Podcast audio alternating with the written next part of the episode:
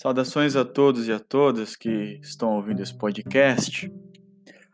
Prezados alunos, prezadas alunas, nós vamos dar continuidade a uma série de é, podcasts, uma série de três podcasts mais precisamente, é, que vão é, tratar da forma como os clássicos da sociologia pensam a educação.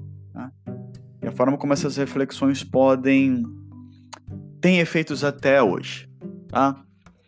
Uh, no primeiro podcast, nós falamos um pouco sobre a forma como o alemão Max Weber é, concebe a educação. Uh, e nesse episódio, agora nós vamos falar sobre a forma como outro clássico da sociologia, o francês Émile Durkheim, uh, como ele concebe a educação. Tá? E assim como é, assim como Weber, uh, Emile Durkheim é um sujeito que nasce ali na segunda metade do século XIX, tá? mais precisamente no ano de 1858, é, e vive até 1917. Tá? É, e para compreender a forma como Durkheim concebe a educação, é, é, preciso que a gente entenda a base da sociologia durkheimiana. Tá? É, e, e a base da sociologia durkheimiana é que é uma sociologia do consenso e da ordem, da coesão social, da moral. O que, que isso quer dizer? O Durkheim está preocupado uh, em estabelecer a ordem. É, é, a sociologia do Durkheim está tá tentando imaginar como o homem uh, constitui e realiza uma espécie de ordem social, consenso social, né? uma coesão social. Né? Uh, e aí, para entender como o Durkheim está preocupado com a ordem, uh, do, a, a, ordem social, a ordem no sentido da manutenção da ordem, né? Para entender por que, que ele tá, a sociologia do Durkheim se preocupa com isso e ela se direciona a isso, é preciso também compreender o contexto político, social e econômico francês. Né? Lembre-se, assim como para compreender a forma como o, o, Max Weber entende a educação, é preciso entender a forma como a sociedade alemã e as, as uh, preocupações da, da, de uma espécie de elite intelectual alemã tinha ali no contexto do, do, do século XIX. Durkheim é a mesma coisa. Durkheim ele está levando em consideração todo o contexto político, e, e, social e econômico da França, e a partir desse contexto ele desenvolve uma sociologia que é a sociologia da ordem, da moral, do, da coesão social. Né? Pois bem, tendo isso como pressuposto, é, vamos entender qual era o contexto francês a partir dos quais as reflexões do, do, Durkheim foram desenvolvidas. Né? A gente precisa lembrar que a, a, França, no final do século anterior ao nascimento do Durkheim, ou seja, no final do século XVIII, tinha passado por uma revolução, e, e é a revolução ali no, no, no, na Europa Ocidental que ficou mais famosa, né? Eu acho que é a mais conhecida de todas, que é a Revolução Francesa, que acontece em 1789, né? E acontece uma outra revolução né, uh, em 1848 na França. Eu não vou, lógico que a gente não vai entrar em detalhes do, do, dos desdobramentos e da, das articulações, dos elementos que estiveram por trás dessas revoluções, porque isso é um outro assunto. Mas o que, que é importante é, é, que nós tenhamos em mente? Que a França ela tinha passado por dois momentos turbulentos do ponto de vista político, né?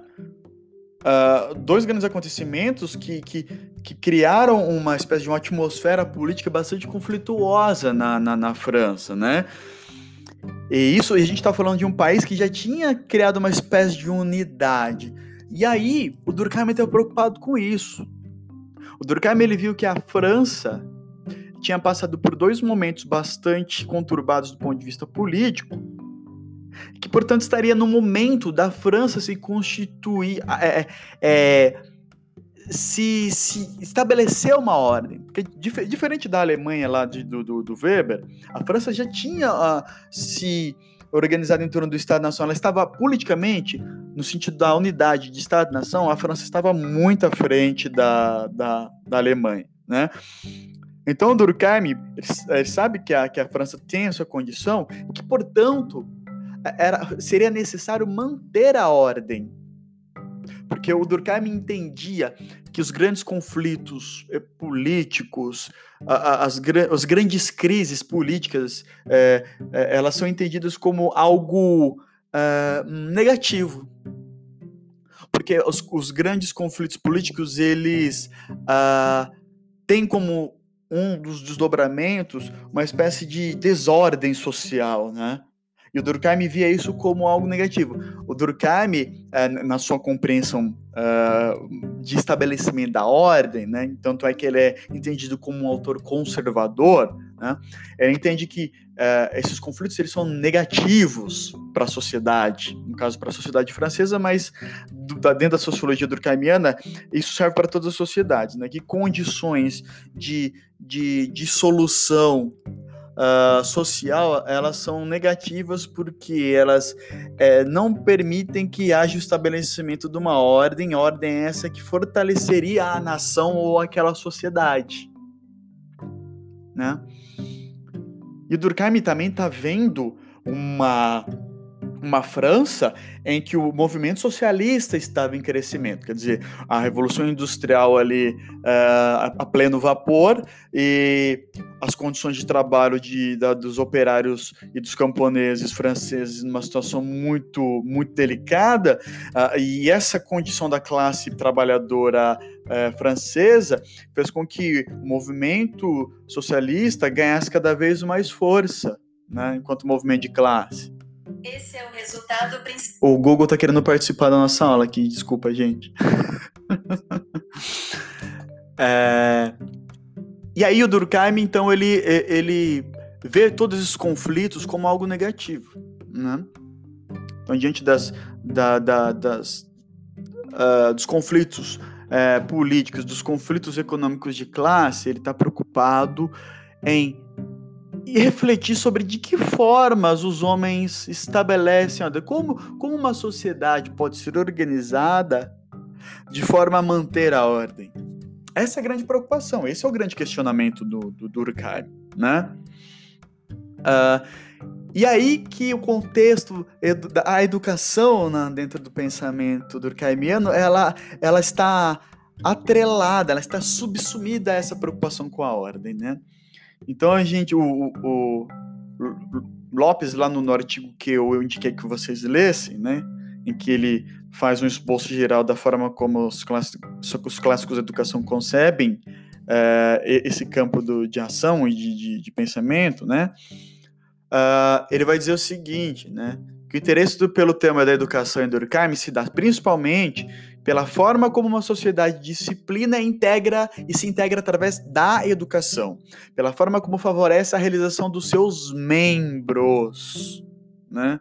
Realização dos seus membros enquanto realiza, é, é, realização desses membros enquanto seres sociais pertencentes àquela sociedade. Então ele vai dizer que a potencialidade dos indivíduos depende da disciplina que essa, que essa sociedade, da moral que essa sociedade impõe aos seus membros, de forma que crie entre eles uma ordem, um vínculo social, ao invés de um conflito, né? E para entender, então, a gente tem que entender a educação, então, no pensamento durkheimiano, como uma instituição que serve para estabelecer a ordem, a coesão social. Né? Uh, e o Durkheim, pessoal, é, entende a, a, educação como um fato social. A sociologia do Durkheim, para vocês compreenderem o que, que é fato social e qual a relação disso com a educação, a so, na, em sua sociologia, o Durkheim vai dizer que para compreender se uma sociedade, é preciso compreender os fatos sociais que estão presentes nessa sociedade. Uh, e o que é um fato social para o Durkheim? Né? Que é isso que, pra, que interessa para a sociologia. Ah, lembrando o seguinte: uh, uh, o Durkheim é entendido como o primeiro sociólogo, pai da sociologia, né? Porque é um indivíduo que, diante de todas as transformações políticas, econômicas, uh, que estavam acontecendo ali na, na Europa Ocidental, é, e diante de tudo isso, ele se propõe que seja desenvolvida uma, uma ciência capaz de compreender e desenvolver métodos compreensivos para entender tudo o que estava acontecendo. Então ele diz assim: a sociedade se tornou muito complexa, a sociedade capitalista moderna, portanto é necessário que desenvolvamos conceitos, métodos compreensivos para compreender tudo isso que se passa. Né? E daí que ele propõe então o desenvolvimento de uma ciência chamada sociologia. Né? Por isso que ele é entendido então como o pai da sociologia. E ele vai dizer o seguinte, né, enquanto pai da sociologia: para a gente compreender uma sociedade é preciso compreender os seus fatos sociais. E os fatos sociais, segundo Durkheim, eles têm algumas características. Então, eles são exteriores e independentes dos, aos indivíduos. Ele, ele uma coerção sobre os indivíduos e tem um caráter geral. Então, por exemplo, o, vamos pegar o caso da, da, da religião. Né? O caramba vai entender a religião como uma, um fato social. Porque ele é exterior independente dos indivíduos. Né? Exterior por quê, pessoal? Ninguém nasce com nenhum tipo de religião. religião. Quando a gente nasce, uh, nós não, nós não temos no nosso interior, não está no nosso gene, não vem, não vem, não, não nasce na constituição, da nossa constituição uh, a crença religiosa, por exemplo, né? Uh, isso existe socialmente, por exemplo. Há um indivíduo que nasce no interior de, de, de um grupo ou que tem uma certa religião, a esse indivíduo, a partir do processo de socialização, acaba desenvolvendo práticas e valores de, que dizem respeito a uma religião. Então a gente não nasce com uma religião, a gente incorpora, aprende a partir das relações sociais que a gente estabelece. Se a gente nasce numa, numa família que é cristã, possivelmente nós vamos ser socializados a incorporar práticas, hábitos e valores que são cristãos. Mas a gente não nasce com aquilo. Ou seja, é exterior. Isso não, não nasce, não, não está dentro da gente. Os fatos sociais eles são exteriores e se impõem sobre nós, indivíduos, né? Então por isso que o, o Durkheim vai dizer que os fatos sociais eles são exteriores a nós, não nascem com a gente. A gente incorpora por, a partir de, de dessa relação com, com as forças externas, sociais externas a nós, né? Os fatos sociais são independentes de nós. Então, primeiro, eles são exteriores independentes. Independentes por quê? Pessoal, uh, se eu obedecer ou não, ou, ou, ou uh, um fato social, ele vai continuar existindo. Ainda continua no caso da religião. A religião é independente se eu, se eu, cre... se eu acreditar nela. Depois que eu morrer, ela vai continuar existindo. Antes de eu nascer, ela já existia. Então, ele depende do indivíduo. Ela é uma força social que está para além dos indivíduos. Então, por isso que é independente. Ela exerce outro, além de então isso exterior independente aos indivíduos, os fatos sociais ele exercem coerção sobre os indivíduos de maneira direta ou indireta. De novo pegando o caso da religião, é, os indivíduos eles são uh, eles são estimulados a a obedecerem determinados tipos de conduta, a adotarem determinadas práticas e hábitos uh, é, diante de, um, de, um, de, uma diretriz religiosa, né? O sujeito não pode, deve é, crer em Deus, não, não, não, não pode pecar, ele tem que é, ter uma, uma conduta de vida que seja condizente com, com, a sua, com, com os preceitos da sua religiosidade. Então, de certa forma, o indivíduo ele, ele sofre coerção porque ele, de forma direta ou indireta, uh, se ele agir de forma contrária, ele sofre uma espécie de sanção. Né? Uh, isso, isso, pessoal, eu estou citando o, o, exemplo da religião, mas, por exemplo, a, a, economia enquanto relação de trabalho também é assim. Você, quando vai trabalhar, nós, é, quando vamos trabalhar, é, existe um conjunto de práticas e hábitos e valores que são entendidos como é, pertinentes ou, ou que estão atrelados àquele conjunto de relação. Por exemplo, eu tenho horário para chegar, eu tenho que demonstrar determinado nível de produtividade, eu tenho que seguir uma, uma série de, de rituais uh, que independem da minha vontade individual. Que eles, é, é, eles, são estabelecidos exteriormente a mim, independente de, de mim enquanto indivíduo. Né? Isso na educação é a mesma coisa. Da, da, educação pensada em Constituição enquanto um fato social, do conjunto de leis, né? Por exemplo, o nosso sistema jurídico é um fato social, ele, ele é exterior a nós, é independente de nós, exerce uma coerção sobre nós, né?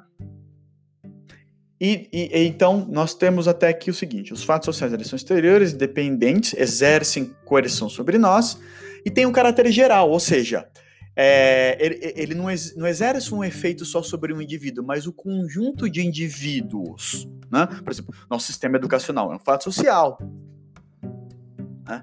carregado de determinados valores. Ah, nós temos que estudar para ser alguém na vida, para desenvolver a nossa capacidade racional, científica e sermos bons cidadãos. Enfim, existe todo um, um conjunto valorativo e moral por trás das relações educacionais que independe do indivíduo, são exteriores a nós e ter uma generalidade, porque é, é, são princípios que valem para todos que são membros dessas relações, né? Então por isso que ele tem um caráter geral, o fato social. E a educação, pessoal, não é diferente. A educação ela é exterior, independente, exerce coerção sobre nós e tem, uma, tem caráter geral, ou seja, tem uma generalidade, né? E o Durkheim vai entender então a educação como fato social e, e, e mais que isso, o Durkheim vai dizer que a educação é o principal elemento que, que, que possibilita a ordem social. Ele é o principal elemento que, que estabelece uma espécie de coesão entre os indivíduos que estabelece uma normatividade entre essas relações. Porque o Durkheim lembra? O Durkheim está preocupado porque ele acha que os conflitos sociais eles são uma espécie de doença social, o que ele vai chamar de anomia social. Né? Como, o Durkheim entende que uma sociedade saudável é uma sociedade coesa, assim, que é mantida sobre ordem. Né? E aí ele vai dizer, e a educação é o principal elemento que, possibilita, que, possibilita, que possibilita ou, ou, ou, a principal ferramenta que uma sociedade se utiliza para manter a ordem, para manter a coesão entre os indivíduos. Né? Uh, e o Lopes, lá no, no, seu artigo, ele parafraseia um trecho do Aaron, que faz um, um, um, que é um estudioso do Durkheim, né? E o Aaron vai diz o seguinte: que a sociedade, considerada como meio condiciona o sistema de educação. Todo sistema de educação exprime uma sociedade, responde às exigências sociais, mas tem também uma, por função perpetuar os valores da coletividade. A estrutura da sociedade, portanto, considerada como causa, determina a estrutura do sistema de educação, e este, o sistema de educação, tem por fim ligar os indivíduos à coletividade, ou seja, a educação tem como objetivo criar um elo social entre seus membros e convencê-los a tomarem como objeto do seu respeito ou da sua dedicação à própria sociedade. Então, é a partir da educação que esses indivíduos vão incorporar determinado conjunto de valores éticos, morais, de pertencimento, que façam com que haja uma união uma coesão entre os seus indivíduos. Então, a, a, a educação, segundo Durkheim, ela tem é, como é, objetivo fundamental criar uma espécie de moral coletiva compartilhada entre seus membros. E essa moral coletiva compartilhada entre os seus membros é que permitirá que essa sociedade se fortaleça, se fortaleça em torno de uma unidade. Né?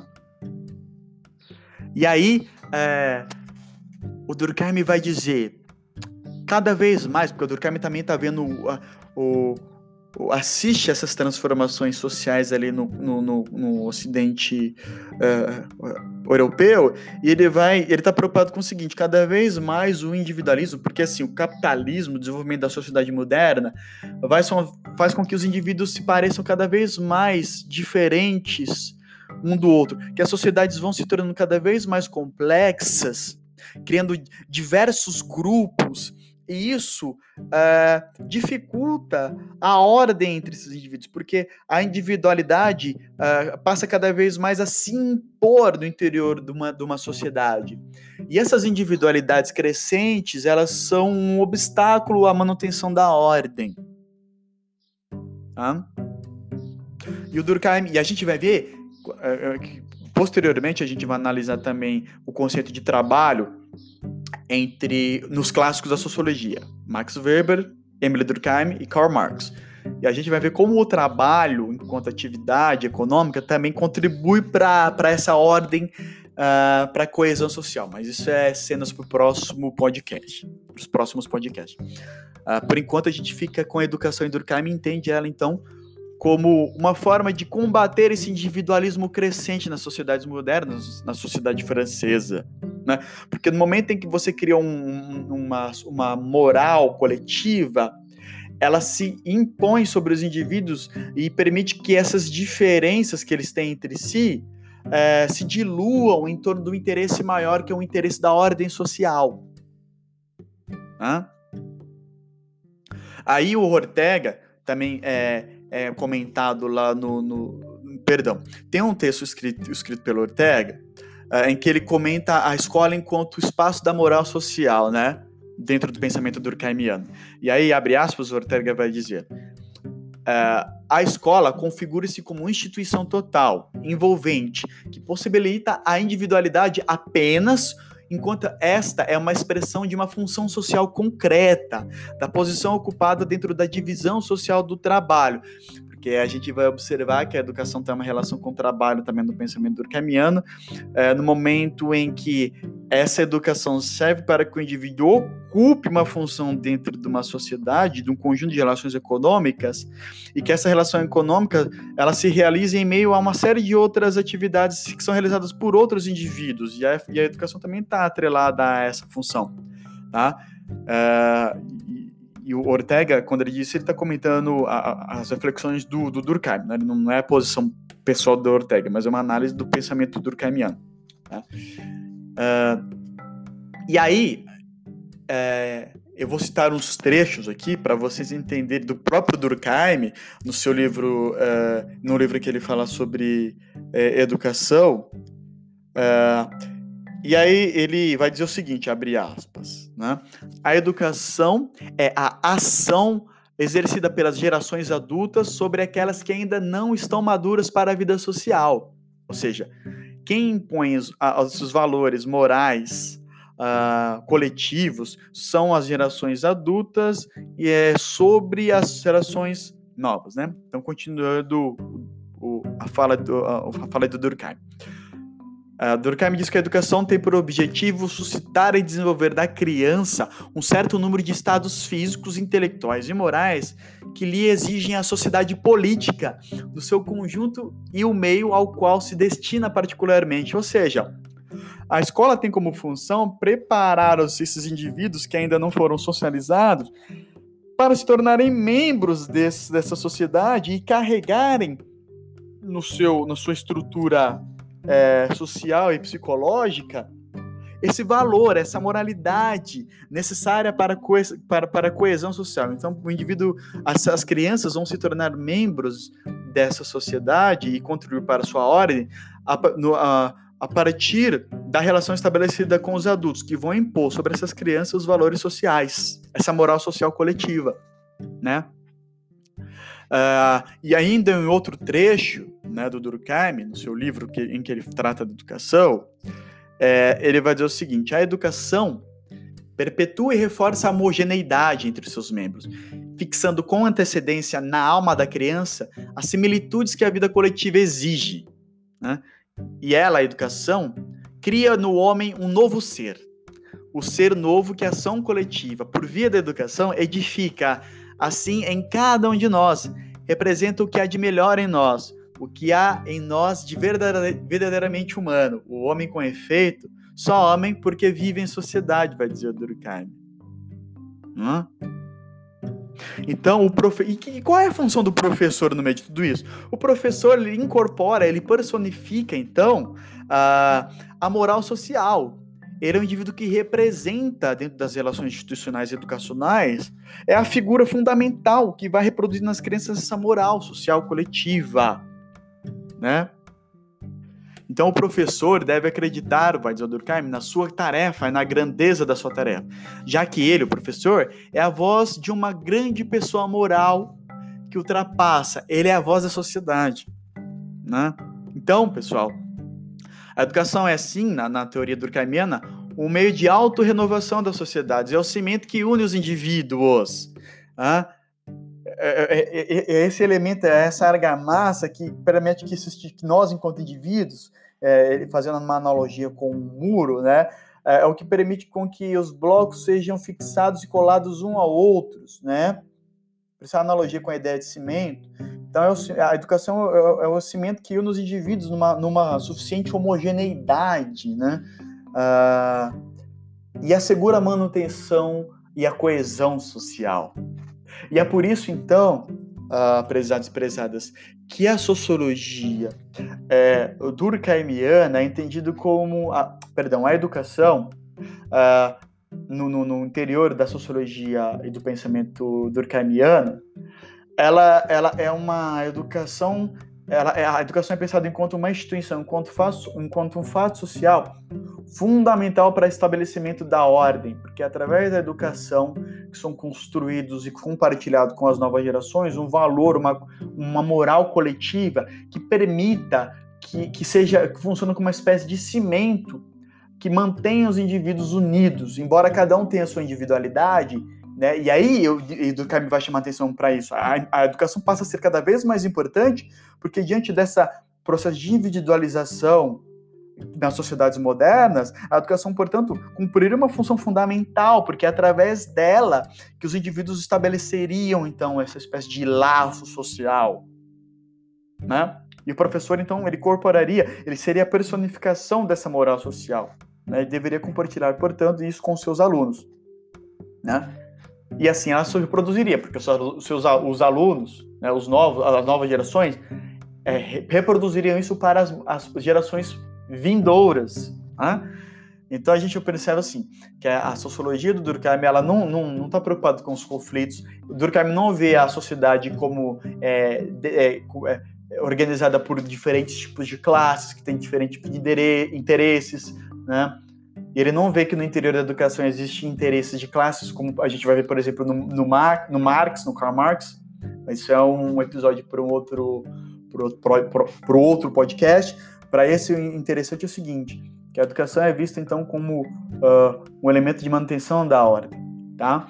E aí a gente pode pensar, né? Uh, será que não existem grupos sociais hoje em dia que tentam impor seus valores de certa forma, conservadores e veem a educação como forma de estabelecer valores que devem ser uh, uh, espraiados, que devem ser compartilhados e que deve estabelecer, portanto, uma determinada ordem entre os indivíduos. É uma questão que a gente se faz, porque esse discurso conservador em torno da educação, ele não se perde, né?